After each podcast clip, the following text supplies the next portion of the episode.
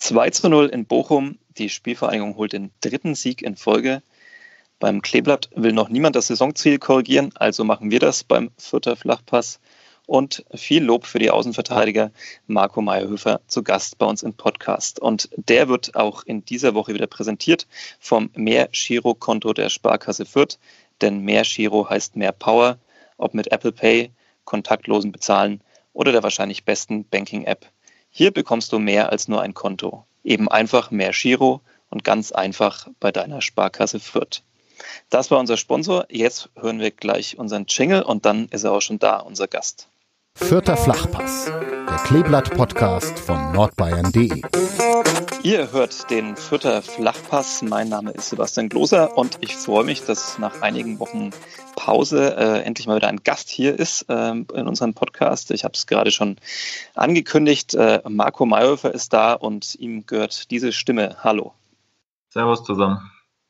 Hallo, schön, dass du da bist. Ähm, ich, eine kurze Vorstellung. Ich, ich sage es jetzt schon mal, sorry, falls ich irgendwann diesen Podcast äh, Christian Mayhofer sagen sollte. Äh, so heißt mein ältester Schulfreund und äh, es gibt so Namensverknüpfungen im Kopf, die kriegt man einfach nicht mehr raus. Insofern äh, Grüße an ihn und äh, sorry, wenn mir das einmal rausrutschen sollte. Ich gebe mir Mühe, es nicht zu tun. Ähm, äh, du wirst in wenigen Tagen 25 Jahre alt, bist geboren in Bad Homburg und ich zur Vorstellung Vorstellung werde ich noch ein paar Stationen von dir aufzählen, damit unsere HörerInnen auch ein bisschen mehr noch äh, drin sind im Thema. Ich korrigiere mich sofort bitte, wenn irgendwas falsch ist. Ähm, du hast, glaube ich, beim, bei der FSG Burg Grafenberode das Fußballspielen gelernt, warst dann im Nachwuchs von Eintracht Frankfurt. Ähm, dann äh, ging es nach äh, Saarbrücken, 2017 äh, dann zu Waldhof Mannheim, ähm, mit denen du auch den Ausstieg in die dritte Liga geschafft hast und 2019 dann nach Fürth und hast einen Vertrag bis äh, 2022, wenn ich richtig liege. Liege ich da richtig? Ja, stimmt bisher alles. Alles klar, gut. Dann haben wir schon mal immerhin die Fakten richtig. Ähm, das ist äh, nicht meine größte Stärke, habe ich wieder gemerkt. Ich habe äh, die Tage äh, in den Fürther Nachrichten einen Artikel verfasst. Ähm, da habe ich Sebastian Ernst ähm, als Topscorer der Fürther bezeichnet, zusammen mit Branimir Gotha, ähm, jeweils fünf Punkte, habe aber dabei Paul Seguin unterschlagen, der auch fünf Punkte hat. Sorry und Grüße auch an der Stelle. Und jetzt genug der Fakten und hinein ins Gespräch. Zunächst mal, ja, drei Siege in Folge. Da muss man wahrscheinlich nicht groß fragen, wie so das Gefühl ist. Trotzdem ähm, beschreib doch mal ein bisschen vielleicht, äh, wie die Stimmung war auf der Heimfahrt aus Bochum. Ähm, ja, war erstmal ein schönes Gefühl nach dem Spiel, generell in der Kabine, äh, nach Siegen oder jetzt auch nach so einer Siegesserie. Und ja, die Stimmung war natürlich positiv nach dem Spiel. Äh, der Kapitän hat letztens gesagt, so nach dem Sieg, die Jüngeren gönnen sich mal eine Cola ähm, äh, in der Mannschaft. Äh, ist tatsächlich so äh, auch bei einer Cola geblieben nach dem Bochum-Spiel oder ist auf so einer längeren Heimfahrt dann doch auch mal ein anderes Getränk drin? Ich glaube, das kann jeder für sich entscheiden, aber es bleibt dann, glaube ich, doch äh, zum großen Teil bei einer Cola. so, so stellt man sich die Partys von Fußballprofis vor ähm, oder auch nicht. Ähm, ja, lass uns reden über diesen aktuellen Höhenflug. Ähm, ähm ich habe es auch gerade schon eingangs erwähnt. Aktuell will natürlich noch niemand beim Kleeblatt irgendwelche neuen Saisonziele ausgeben, keine großen Töne spucken. Ähm, äh, wie sieht es bei dir aus? Ähm, ich glaube, der Verein ist so in die, in die, Saison reingegangen, dass man, ja, es hieß dann offiziell den nächsten Schritt machen will, was dann vielleicht eine spielerische Entwicklung bedeuten kann oder vielleicht ein, zwei Tabellenplätze nach oben.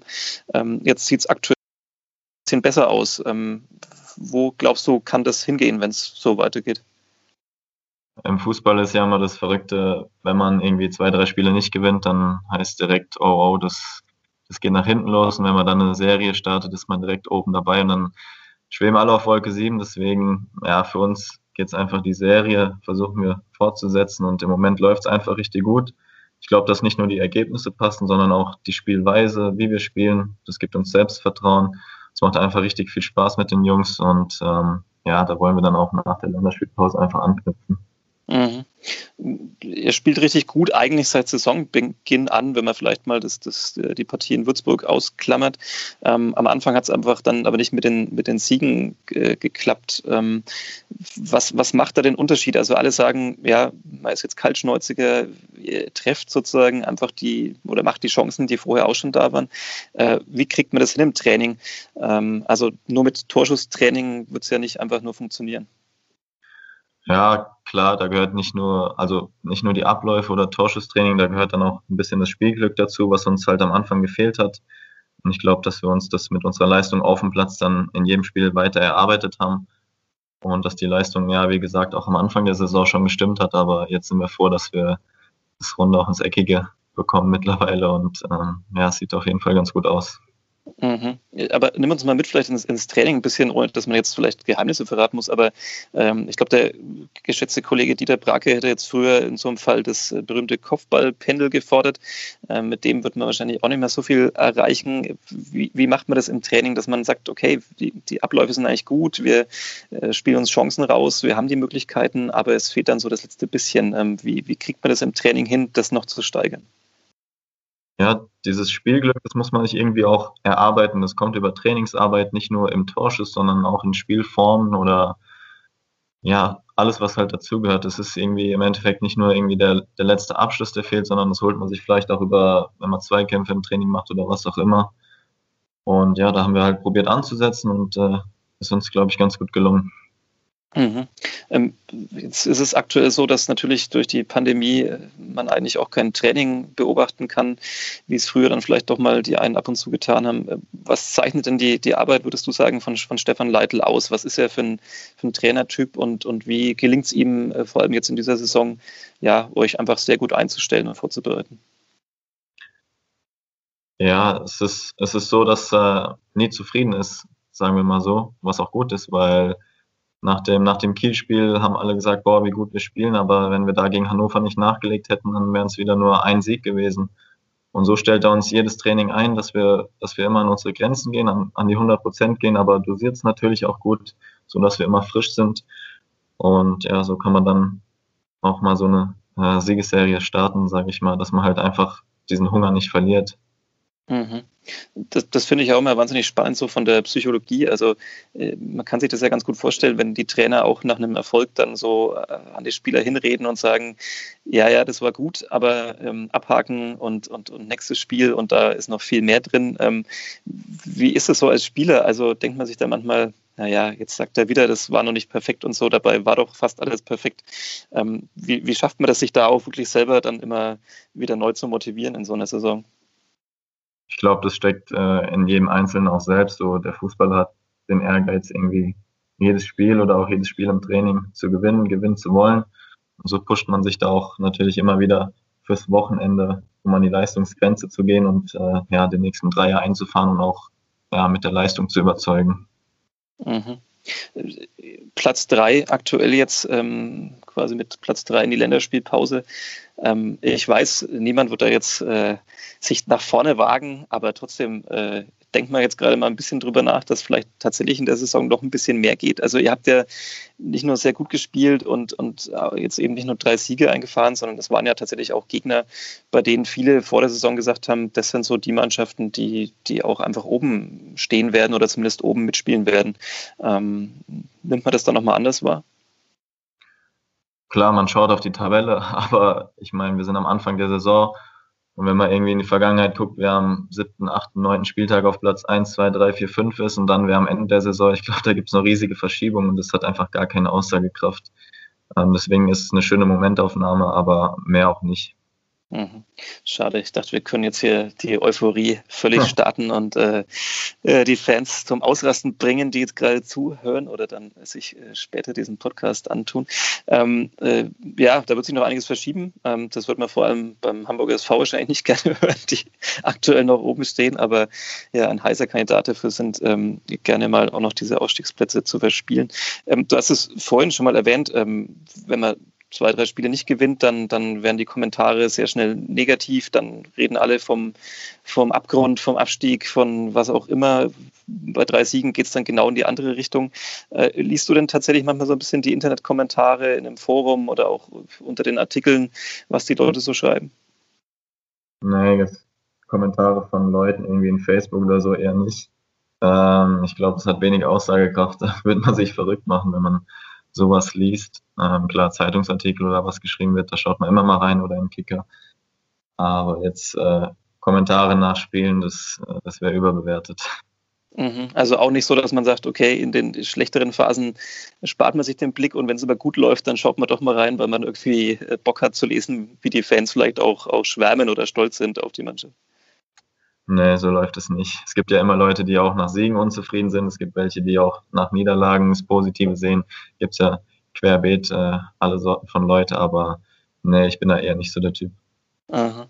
Jetzt gab es explizit eben ähm, und, und deswegen vielleicht auch an dieser Stelle die Einladung, das, das Lob äh, für die Außenverteidiger ähm, nach euren Leistungen in den letzten Wochen. Ähm, den Kollegen David Raum hatten wir vergangene Saison hier auch schon mal im, im Podcast zu Gast. Ähm, äh, diesmal dich. Wie nimmst du das so wahr? Ähm, ist es einfach die Rolle, die, die euch da auch gerade in dem System zuteil wird oder seid ihr einfach halt die zwei besten Außenverteidiger der Liga? Ich sag mal, es kommt uns halt zugute, unsere Spielweise, wie wir spielen, mit viel Ballbesitz, aggressives Anlaufen und wir uns halt unsere Mitspieler auch in Szene setzen. Wenn ich sehe, dass der Sego da auf meiner Seite spielt, ähm, dann fällt es mir natürlich auch einfacher, gute Spiele zu machen, wenn man so einen Mitspieler vor sich hat oder auch die, die Jungs, die noch hinter uns spielen mit Sascha und Tor oder die Innenverteidiger. Also da trägt jeder seinen Teil zu bei und ich glaube, so wie wir die letzten Spiele gespielt haben, wie wir die Leistung abgerufen haben, ähm, da, da führt eines zum anderen, dass jeder halt auf dem Platz gut aussieht und seine Leistung bringen kann. Mhm. mhm. Als, als du nach Fürth gekommen bist, hat der Kollege Alexander Pfähle einen Artikel geschrieben mit der Überschrift Ein typischer also und meinte damit einen, der sozusagen ja entweder aus einer Liga tiefer sozusagen kommt oder, oder jemand, der vielleicht äh, gerade einen kleinen Knick mal irgendwie hat in seiner Karriere und dann äh, man darauf hofft, gemeinsam in Fürth wieder, wieder anzugreifen. Ähm, bei dir war es auch so, dass du sozusagen ähm, ja, aus, aus der dritten Liga gekommen bist. Ähm, hättest du gedacht, dass, es, dass die Anpassung so leicht fällt, in Anführungszeichen, dass du so schnell da einen Platz auch erarbeiten kannst?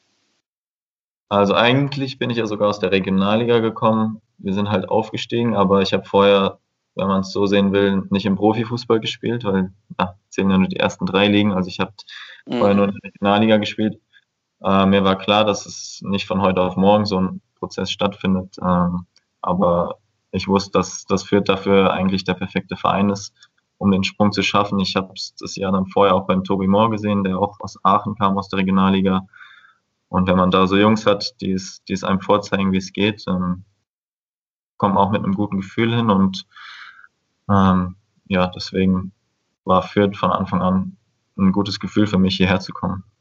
Mhm du bist bei der, bei der Eintracht groß geworden. Jetzt äh, träumt man wahrscheinlich als, als junger Fußballer und, und, und äh, als Kind wahrscheinlich natürlich auch davon, dass man da dann den Sprung schafft. Ähm, äh, weiß nicht genau, wo die Eintracht in den Jahren genau unterwegs war, hat ja auch äh, so ihre Höhen und Tiefen erlebt. Aber ähm, wenn du sagst, so Fürth ist der perfekte Standort, um, um diesen Sprung zu machen, ähm, hättest du früher Fürth auf dem Schirm gehabt, sozusagen, als du noch äh, als, als Junge bei der Eintracht warst? Oder, oder war das da äh, keine Ahnung, kein Begriff?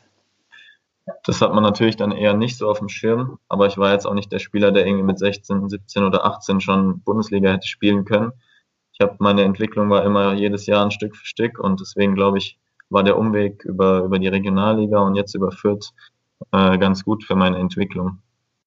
Mhm. Ähm, Stefan Leitl hat gesagt, als du äh, gewechselt bist, ich glaube, dass ihm diese Anpassung an die Drucksituation in der zweiten Liga schnell gelingen wird. Er ist mit dem besten Fußballalter und hat schon viel erlebt und äh, meinte damit wahrscheinlich auch so ein bisschen, ja, die Relegationen, die du dann erlebt hast. Ich glaube, einmal hat es nicht gereicht für den Ausstieg, ähm, einmal hat es dann gereicht. Ähm, das ist, auch wenn es jetzt sozusagen noch mal eine andere Liga war, ähm, das macht schon was aus, oder? So was, was, was den Erfahrungsschatz angeht, wenn man wirklich mal in diesen Drucksituationen ist ist, wenn es um Ausstiegsspiele geht, um Relegation. Ja, Saarbrücken und Waldhof Mannheim, zwei Vereine, die auch von Tradition geprägt sind, mit ja, für Regionalliga-Verhältnisse sehr vielen Zuschauern. in unserem Aufstiegsjahr in Mannheim hatten wir dann auch teilweise 10, 12, 14.000 Zuschauer zu Hause in der Regionalliga. Und es ist dann ja keine typische Situation, würde ich sagen, für eine Regionalliga. Deswegen ähm, kannte ich die Situation schon, wie man mit Druck umgeht und auch die Aufstiegsspiele. Ja, bin ich zweimal gescheitert, einmal mit Saarbrücken, einmal mit Mannheim. Und ja, umso schöner, dass es dann im, im letzten Jahr geklappt hat mit dem Aufstieg. Deswegen ja, konnte ich da dann ja, im Fußball, im Herrenbereich doch schon einiges mitnehmen. Mhm. Relegationsexperte, wir werden darauf zurückkommen, falls das Kleeblatt tatsächlich am Ende der Saison immer noch auf diesem dritten Platz in der zweiten Liga steht und dann äh, vielleicht tatsächlich in die Aufstiegsrelegation geht, aber soweit ist es noch nicht.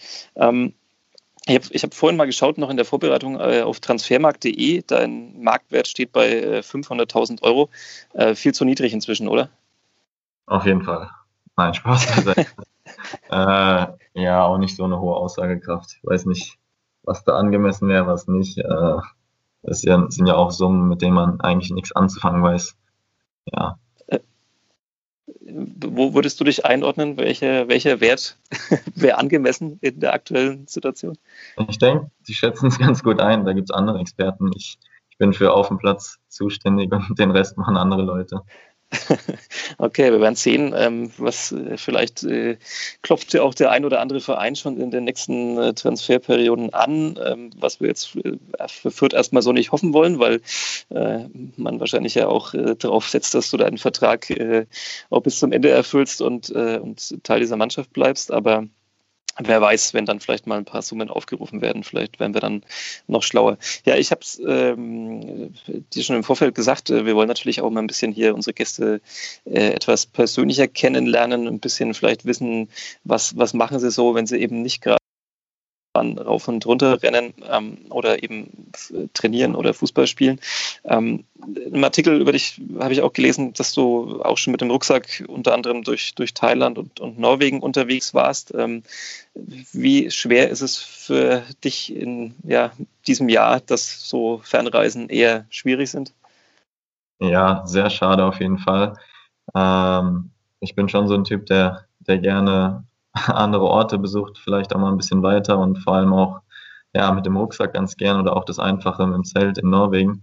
Deswegen, das fehlt schon ein bisschen, ähm, aber das muss dann natürlich in Zukunft nachgeholt werden. Mhm. Warum schätzt du genau diese Art von Reisen? Also das ist ja, wenn man mal so sich durch die Instagram-Accounts anderer Fußballprofis klickt, dann hat man ja das Gefühl, dass da eher andere Reisearten bevorzugt werden. Warum äh, fasziniert dich das so ein bisschen, eher so schlicht zu reisen und mit dem Rucksack da irgendwie unterwegs zu sein? Das, das kann ich so nicht sagen. Das kommt einfach von innen heraus. Jeder ist ja unterschiedlich und mir tut es ganz gut. Ich mag es auch in den Bergen zu sein, auch am Meer, aber ich habe da kein Problem mit, äh, auch mal die ganz einfachen Reisen zu machen, wo man, wo man einfach mal seine Ruhe hat und die Zeit genießen kann. Mhm. Warst, warst du da allein unterwegs oder dann mit Freunden oder, oder wem auch immer? Ähm, in Thailand war ich mit, äh, mit meinem Kollegen und meiner Frau und äh, in Norwegen auch. Also ich teile es meistens auf, einen Urlaub mit der Frau und einen Urlaub ähm, mit einem Cousin oder mit einem Kollegen, also dass ich da beides abgedeckt habe. Aha, okay. Ähm, ist, wahrscheinlich zu dem Alltag sicherlich ganz gut, wenn man dann da mal äh, komplett äh, entspannen kann. Welche Reiseziele dürften es denn als nächstes sein, wenn das dann irgendwann wieder möglich äh, ist? Ja, für dieses Jahr soll es eigentlich Bali sein. Also jetzt im Sommer wäre das gewesen, aber das ging natürlich nicht. Deswegen halte ich das auf jeden Fall mal fest. Mhm, okay. Äh, und dann surfen dort oder, oder was, was steht dann da? Ich glaube, es ist so ein Surferspot, oder? Ja, aber ich glaube, surfen eher nicht, aber einfach die Insel erkunden und schönes Wetter, das Meer genießen, gutes Essen. Das ist so das, wofür ich mich begeister. Okay.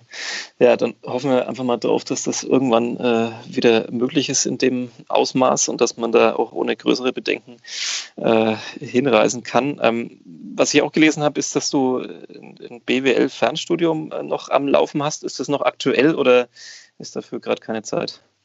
Doch, das ist sehr aktuell. Also da bin ich immer dran. Habe jetzt letztens auch wieder eine Klausur geschrieben und versuche dann nächstes Jahr im Sommer meine Bachelorarbeit zu schreiben, dass ich dann auch fertig bin. Aha, okay. Nächstes Jahr im Sommer und ähm, die Bachelorarbeit. Das wäre doch ein sehr gelungener äh, Lebensabschnitt. Aber gut, ich weiß, dazu werde ich jetzt keinen Satz entlocken können. Ähm, ist das schon so ein bisschen perspektivisch angelegt? Also, also wann hast du mit dem Studium begonnen? Hast du gesagt, okay, ähm, wer weiß, wie das so mit der Fußballprofikarriere läuft? Ich, ich mache das schon mal so auch zur Sicherheit. Oder, oder hast du einfach schon einen konkreten Plan? Willst du ähm, vielleicht nach der aktiven Karriere Manager werden oder, oder wie kam es zu diesem Studium? Ähm, also angefangen habe ich vor drei Jahren und ich habe mir halt vor dreieinhalb Jahren so Gedanken gemacht. Das war eine Saison, wo ich viel verletzt war, wenig gespielt habe und habe dann für mich selbst überlegt, ob ich an eine Präsenzuni gehe und nebenbei noch weiter Fußball spiele oder ob ich das Ganze als Fernstudium mache. Ja, dann kam der Anruf aus äh, Mannheim, dann habe ich mich entschieden, weiter halt professionell zu spielen und nebenbei das Studium zu machen. Habe das auf vier Jahre ausgelegt und bin jetzt auch ganz gut im Zeitplan, bin froh, dass ich das so gemacht habe und lasse den Rest dann einfach auf mich zukommen, je nachdem, wo es, mich noch hin verschlägt und äh, was ich dann mit dem Studium anfange oder ob ich noch einen Master hinterher mache oder wie das Ganze dann aussieht, das, das wird äh, die Zeit zeigen. Mhm. Aber du kennst das Geschäft jetzt auch schon so ein bisschen. Ähm, hast du groß Lust sozusagen auch danach äh, wirklich dabei zu bleiben oder bist du vielleicht jemand, der sagt, ähm, nee, das ist alles so schnelllebig, ähm, vielleicht möchte ich danach auf jeden Fall in eine andere Richtung gehen? Also, bevor ich angefangen habe zu studieren, habe ich gesagt, ich will nichts im Fußball mehr machen. Aber mittlerweile sehe ich das eigentlich so, dass ich mir auch vorstellen könnte, im, Fußball zu bleiben, in welcher Funktion auch immer oder in welchem Bereich. Da gibt es ja verschiedene Sachen. Trainer muss es nicht unbedingt sein, aber ja, der Sport bringt ja viele Möglichkeiten mit und ähm, das wird sich dann zeigen, in welchen Bereichen ich mich irgendwie am wohlsten fühle und was ich dann mache. Also ich kann mir beides vorstellen. Mhm. Äh, Trainer muss es nicht unbedingt sein, da muss ich natürlich einhaken. Äh, warum nicht? Jetzt nicht vorstellen. Ähm, ja, eher hinter den Kulissen vielleicht zur Arbeit.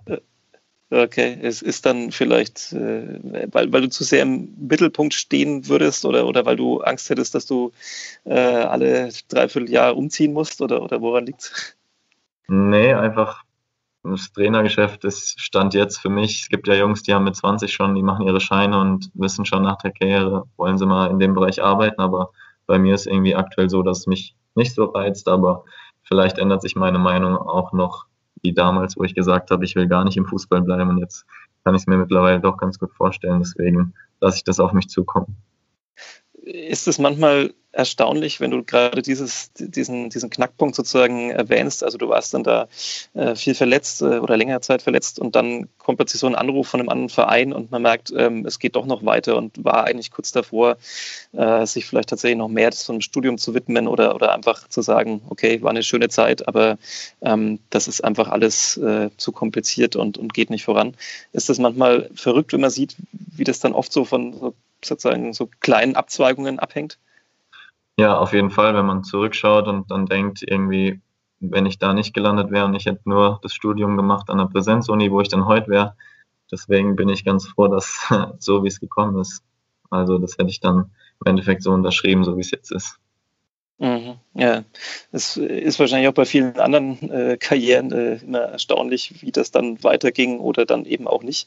Äh, bei manchen, was was bist wahrscheinlich jetzt ganz gut ausgelastet, also mit äh, Training, Spielen ähm, und dann noch ein Fernstudium nebenher zu machen, das klingt schon relativ anspruchsvoll für die Zeit, die einem so bleibt. Äh, trotzdem hast du vielleicht noch irgendwelche speziellen Hobbys, die du äh, mit den Fans äh, teilen willst, die jetzt erfahren, dass du irgendwas äh, völlig Obskures machst oder äh, nutzt du die restliche Zeit dann nur für Netflix und Playstation oder sowas? Ja, da gibt es jetzt nicht, nicht so Besonderes zu berichten. Da bin ich ganz einfach gestrickt. Ich koche ganz gern, muss ich zugeben, aber ich lasse mich auch ganz gern bekochen. Ähm, lese auch mal gern ein Buch, aber klar, schaue auch mal ein bisschen Netflix. Also die ganz normalen Dinge, die, glaube ich, viele andere auch machen. Hab da kein okay. extravagantes Hobby oder irgendwas in der Richtung. Äh, bestes Rezept, das du umsetzen kannst? Ähm, was, was würdest du kochen, wenn du einen äh, Gericht, keine Ahnung, im Fernsehen vorführen müsstest in irgendeiner Kochshow? Das ist meine rote Linsensuppe. Okay. Ja, die, die, kann, ich, die kann ich ganz gut. Okay, ist eine rote Linsensuppe äh, eher deutscher Art oder eher, eher asiatisch oder indisch oder? Ja, genau, eher orientalisch angelehnt Aha. mit äh, Kokosmilch. Okay. Also nicht in die deutsche Richtung, sondern eher in die ausländische Küche. Küche. Okay.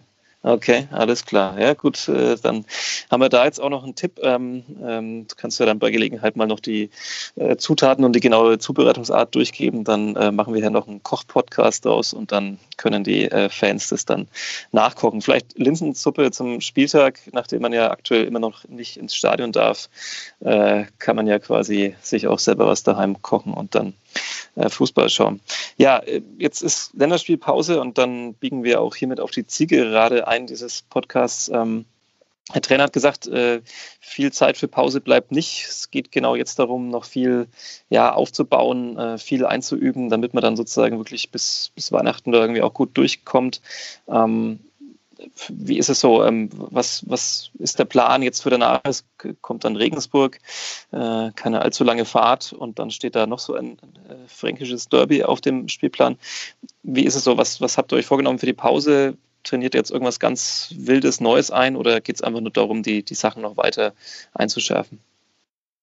Äh, da bin ich der falsche Ansprechpartner. Das, das bleibt dem Trainer überlassen, deswegen ich weiß noch gar nicht genau, wie der Plan ist für die ganze Woche aussieht, aber da wird er uns auch wieder gut vorbereiten, vor allem mit Blick auf, auf die, die kommenden Spiele, die halt anstehen, auch viele englische Wochen und ja, es, dieses Jahr gibt es auch keine wirkliche Wintervorbereitung, weil durchgespielt wird, so gut wie. Ähm, deswegen müssen wir auch schauen, wie wir das jetzt steuern, aber ich bin davon überzeugt, dass wir das auch wieder gut meistern. Mhm. Ähm, hast du dir persönlich noch besondere Ziele jetzt gesetzt? Ähm, also klar, darfst jetzt gleich sagen, du willst vor allem gewinnen, aber ähm, so, ein Tor in der Liga wäre dann auch noch ganz schön, oder? Ja, das habe ich mir tatsächlich vorgenommen. In den ersten Spielen kam ich auch schon ganz gut in die Situation. Das eine oder andere war vielleicht auch ein Tor, das, das ich hätte machen müssen. Deswegen ähm, steht es auf jeden Fall auf meiner persönlichen Liste zumindest, dass ich auch mal ein Tor schießen will. Zumindest in der Liga. Im Pokal hat es ja schon, schon mal geklappt. Da hat es gleich doppelt geklappt, genau. Ähm, ähm, ich kann mich an eine Szene gegen Osnabrück gleich beim Saisonstart erinnern und, und einen Kiel. Ähm, äh, scha schaust du dir solche Szenen danach nochmal an und denkst dir, was hätte ich da besser machen können? Oder schaust du dir bewusst nicht an, um nicht so das in den Kopf reinzukriegen, nach dem Motto, dass man beim nächsten Mal dann sofort wieder an äh, Osnabrück oder Kiel denkt? Doch, ich schaue mir die, die Szenen dann nach dem Spiel, meine einzelnen auch nochmal an ähm, vielleicht, wie man sich hätte besser verhalten können, vor allem auch in Situationen vom Tor, wo man vielleicht nicht ganz so oft auch, auftaucht. Ähm, deswegen, ja, das schaue ich mir doch nochmal an und im Nachhinein denkt man sich dann auch manchmal, hm, bisschen blöd, was du da gemacht hast. Gibt es da tatsächlich dann nach solchen Situationen Tipps von den Stürmerkollegen, also die dann vielleicht einfach sagen, ja, da musst du vielleicht noch, was weiß ich, die Körpertäuschung machen oder du musst äh, da noch die Sekunde früher abschließen oder mehr in den Winkel oder, oder, oder ist da der Austausch nicht so und es reicht, wenn der Trainer einem erzählt, wie man es besser gemacht hätte? Ja, doch, da kann man sich, glaube ich, schon das eine oder andere noch abschauen. Aber ist jetzt nicht so explizit, dass, dass da jemand nach dem Spiel kommt und sagt, hier hättest du so und so machen müssen. Genau. Mhm. Zum Abschluss die Frage, am äh, Wochenende wurde dann auch noch die nächste Runde des DFB-Pokals ausgelost. Ähm, Fürth geht es gegen Hoffenheim. Ist das so ein Gegner, wo du sagst, cool, ähm, ich meine, man, man, misst sich jetzt gerade mit, mit lauter Zweitligisten. Ähm, davon gibt es natürlich auch sozusagen ambitioniertere und weniger ambitioniertere, aber, aber es ist schön, dass man jetzt tatsächlich dann auch vielleicht die Chance bekommt, sich gegen so ein Bundesliga-Team auch wirklich dann mal zu beweisen. Das ist auf jeden Fall nochmal eine andere Herausforderung, nochmal ein ganz anderes Niveau, das da auf uns zukommt. Ähm, aber wie wir auch bei, bei uns im Pokal gesehen haben, ähm, ist ein Pokalspiel ein Pokalspiel, äh, wo vielleicht auch nochmal ja, Ausnahmesituationen möglich sind. Ähm, deswegen versuchen wir da natürlich auch äh, eine gute Leistung abzurufen und ähm, ja, eine Runde weiterzukommen. Ja, wenn es diesmal bis in die Verlängerung gehen würde, wäre es äh, auf jeden Fall schon ein Erfolg im Vergleich ähm, zu, zur ersten Runde, wo man wahrscheinlich das vermeiden wollte. Ja, kann man so sehen. Aber vielleicht werden es dann wieder zwei Tore äh, von dir in der Nachspielzeit. Damit könnten wahrscheinlich alle sehr gut leben. Ähm, ansonsten, ja, würde ich sagen, vielen Dank für deine Zeit. Ähm, bleibt alle gesund während der Länderspielpause. Und ähm, dann, ja, gucken wir mal, ob der Lauf danach weitergeht und ob es dann im kommenden Sommer ähm, eine Aufstiegsfeier und die Bachelorarbeit gibt. Aber wir wollen nicht vorausgreifen. Ähm, Marco Mayhofer, vielen Dank für die Zeit. Ich habe zum eins, äh, kein einziges Mal den Namen verwechselt. Das ist äh, auch schon mal gut. Äh, äh, dafür nehme ich mir dann noch zwei Euro aus unserer beliebten äh, Kleeblatt-Spardose raus.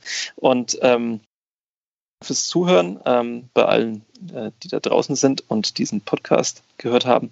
Und dann bis zum nächsten Mal beim Futter Flachpass. Vielen Dank. Ciao.